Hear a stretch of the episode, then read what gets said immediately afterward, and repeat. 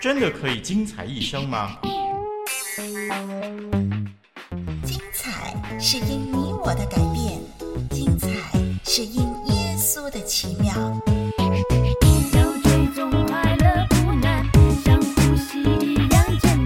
一生精彩，精彩一生。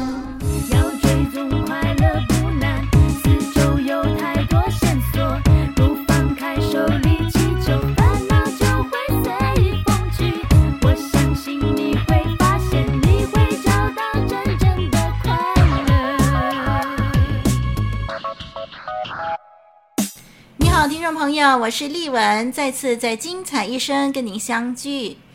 嗯，我们过去呢，好像经过了不少的节日，是不是呢？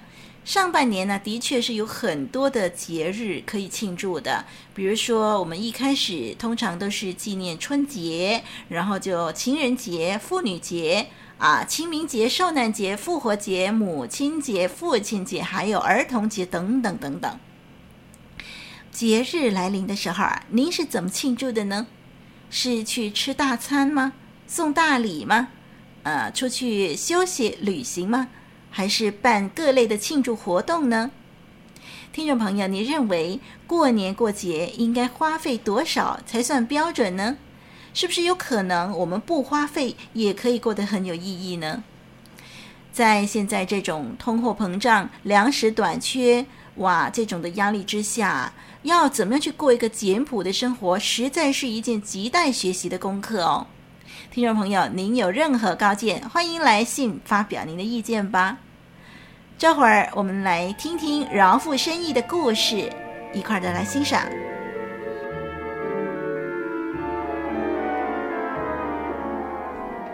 因为有他，令故事更真；因为有他，使故事更美。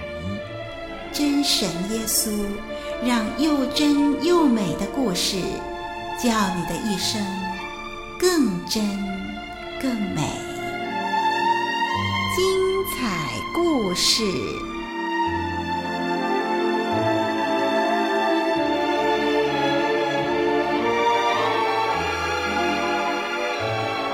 祖母的救胸针。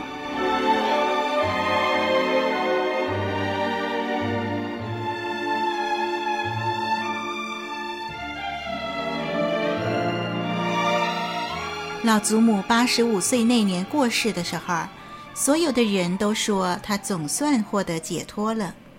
说起来，这还真有点道理。她罹患了严重的关节炎，晚年的时候困于轮椅，行动不便。不过，不论是年迈也好，病痛也好，都不能稍减她湛蓝的双眼中所发出的光芒。他搬来跟我们住的时候，我正好十二岁。在我想象中，老祖母就应该像童话故事中所说的那样，满头的白发，口袋中老是放着些糖果甜点。对于孩子们的各样的恶作剧，总能报以会心的一笑。不过啊，这一切的描写可跟我的老祖母全然不一样呢。而且说真的。我还有点怕他呢，尤其他好像拥有一种神秘的力量。如果有谁做了亏心事，他一眼就能看穿。就算有时候我自以为掩饰的天衣无缝，他都能够一语道破。一定是有什么事儿不对劲儿。哎，露丝，快讲啊，怎么回事儿？如果我一味的狡辩，他就会扣减我的零用钱。可想而知的，一开始我对她实在没有好感。可是她是我的奶奶，在我母亲突然过世之后，她答应搬来跟我们一起住，帮我们操持家务杂事，所以我也只有勉为其难的容忍她了。不过祖母对于年轻人实在很照顾，因此我起先对她的反感逐渐转变成好感。当他在九年后不幸过世的时候，我内心充满了悲哀，同时，我知道我那早已预定好了的婚礼将失色不少，因为祖母不能亲自来参加了。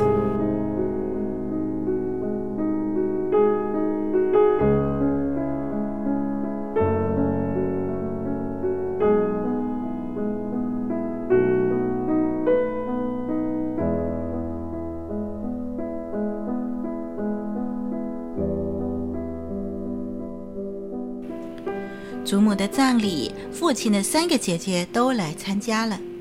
她们全比父亲年纪大，当然也谈到该怎么处理祖母的遗物。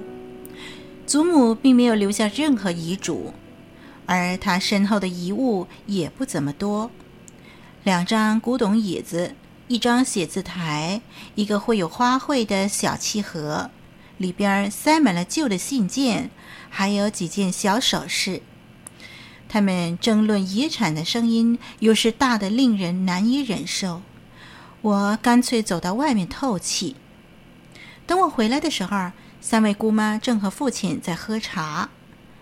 约芬娜姑妈，这三位姑妈当中年纪最大的，看着我半晌，然后就问我：“哎，你想不想从祖母的契盒里挑件东西留作纪念呢？里面啊，还有条五彩珠串项链儿。”一只旧表，哎，可以配条链子挂在胸前啊。不过呢，表先得送去修一修吧。哎，去去去，去看一下还剩下什么。我对他们这么现实的处理祖母的遗物，本来就大有反感。正想说我根本不在乎什么纪念物的时候，忽然我想起一件东西。啊，我很想要那枚常春藤的胸针。啊、哦，什么胸针呐？艾蒂姑妈贪婪地望着我，在分东西的时候，最常听到的就是她的声音，也是最大声的。哎，我怎么没看到什么胸针呢？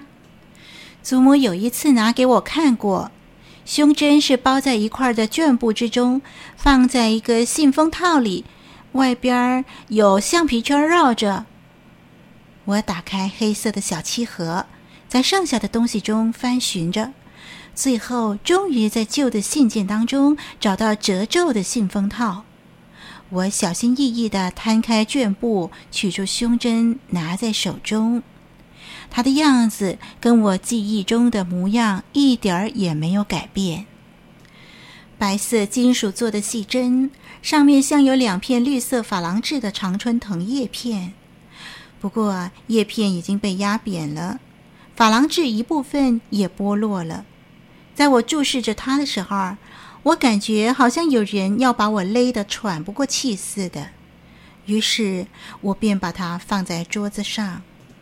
艾蒂姑妈立刻弯腰拿起胸针，仔细地打量着。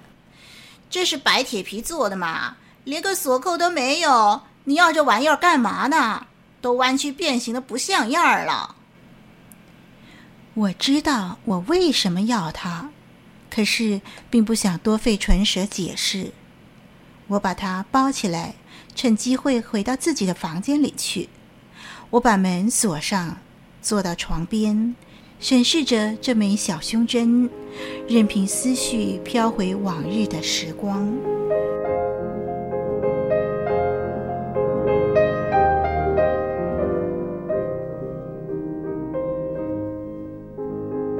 那天傍晚到今天，已经有七年之久了，而我仍旧清楚地记得那个晚上。当时祖母坐在厨房里。怎么啦？有什么心事吗？祖母关心地问我。一定有什么事让你难过，是不是又有感情的烦恼啦？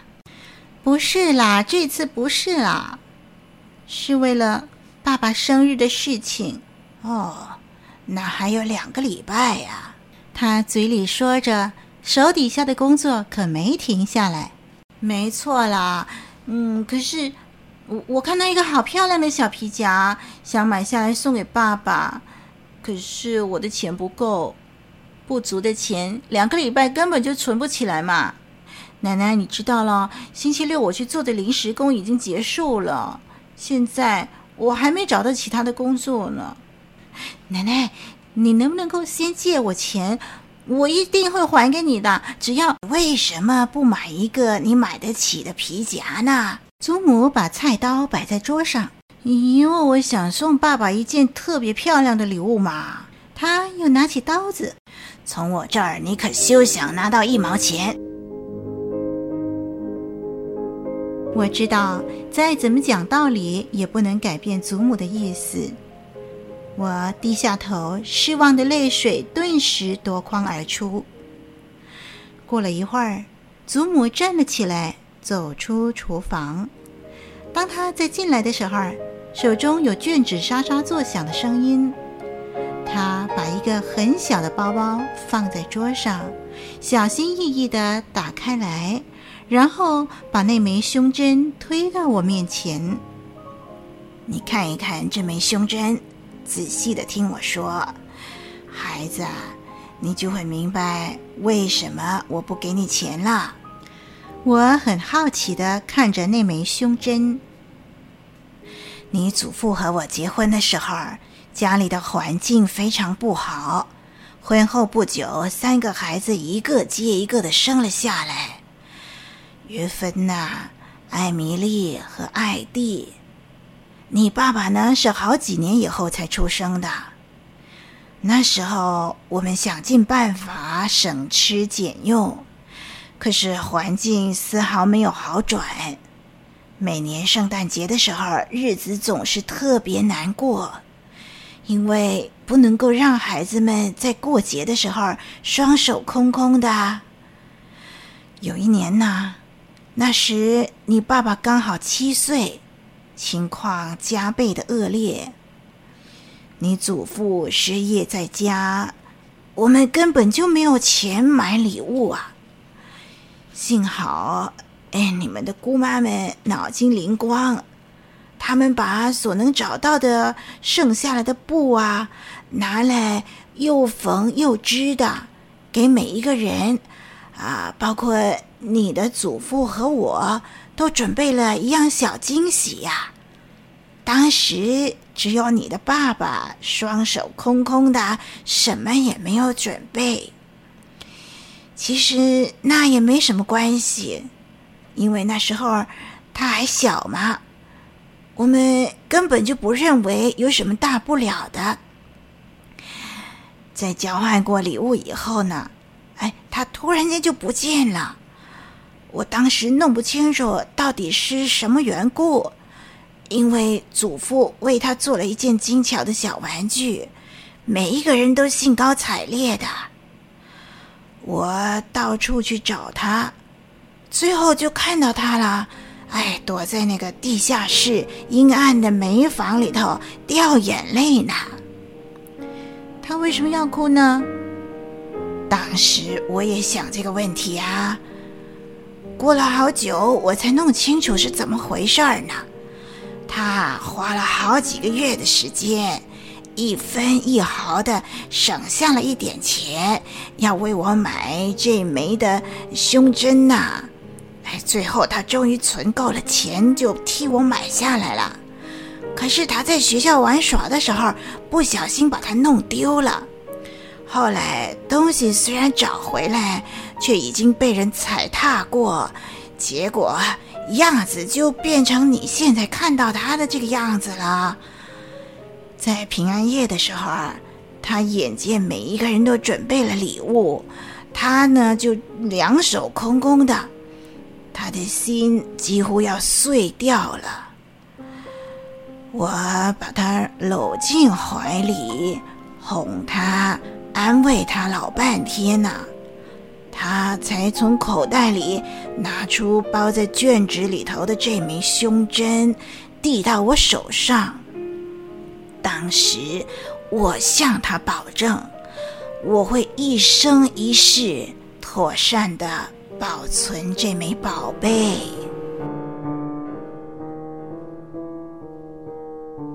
祖母又开始忙着厨房里的工作。我痴痴地看着胸针，渐渐感觉到不能送爸爸皮夹的遗憾，一点一滴地化解了。因为我知道，在那个圣诞夜发生过一件深深打动人心的故事。可怜的爸爸，不过祖母，你的保证一定给了他很大的安慰吧？我真高兴你明白了这个道理，因为啊，这一点很重要。我们送别人东西，应该尽力而为，就算送的东西不很值钱也没有关系呀。如果你把你所拥有的都付出了，那你就不必再感觉到不好意思。同时呢，也没有人敢讲你没有尽到心意。这一点不但是在送礼物方面是这样，在日常生活当中也是一样的。像你父亲呢，本来已经这样全心全意的爱你，哎，就算你送他的礼物啊，是价值几千甚至几万块钱，如果啊你没有尽心尽力，其实我想他也不会因为礼物的分量就更爱你吧。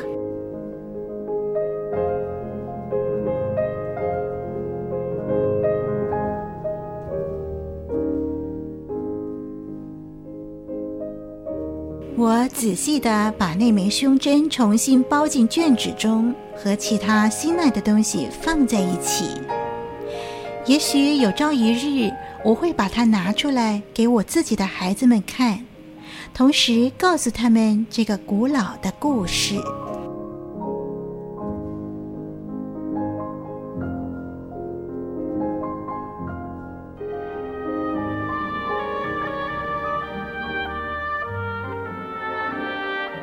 精彩故事，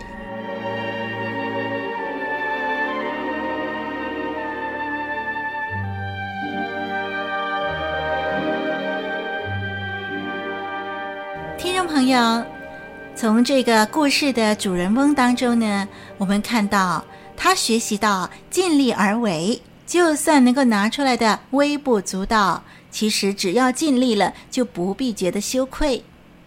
这个强调包装的社会呢，许多人即使经济不宽裕，还是要打肿脸皮充胖子。人真正所需要的实在是不多，但是外表的包装呢，却花去了大部分的金钱。同时，为了满足这种虚假的包装，拼了命想赚取更多，却永远觉得不够用。每逢过年过节，叫手头紧的家庭更是陷入窘境。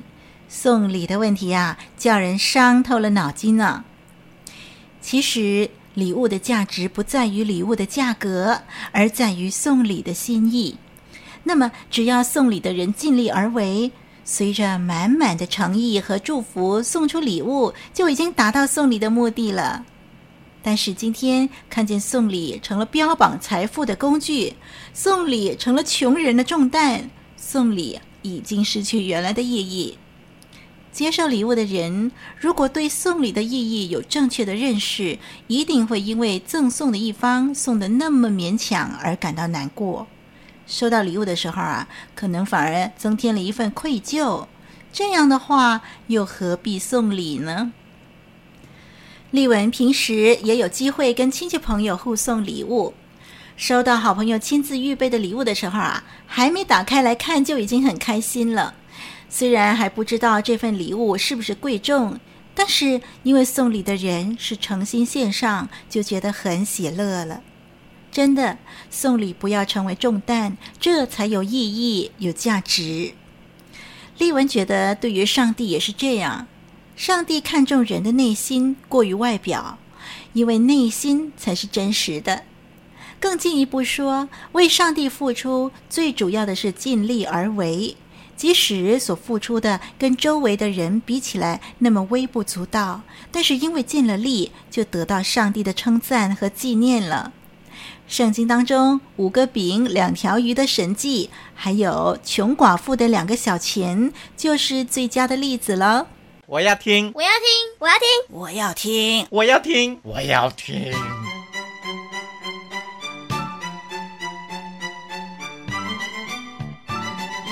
要听就要听最好的，连丽文为您精心炮制的节目，你可千万要听。是的，但愿丽文为您精心炮制的节目成为一份珍贵的礼物，送到您的手中。让我们常常为着收到的礼物来感恩，也常常用最真诚的心来送礼吧。好，我们下一集节目再相聚。我是丽文，再会。我曾经像一只小小飞鸟，飞越在这蓝天海上，我无时无刻彷徨无助。找不到可以倾诉。我曾经像一只小小飞鸟，穿梭在这城市之中。我正在寻找那慈爱双手，那就是主耶稣。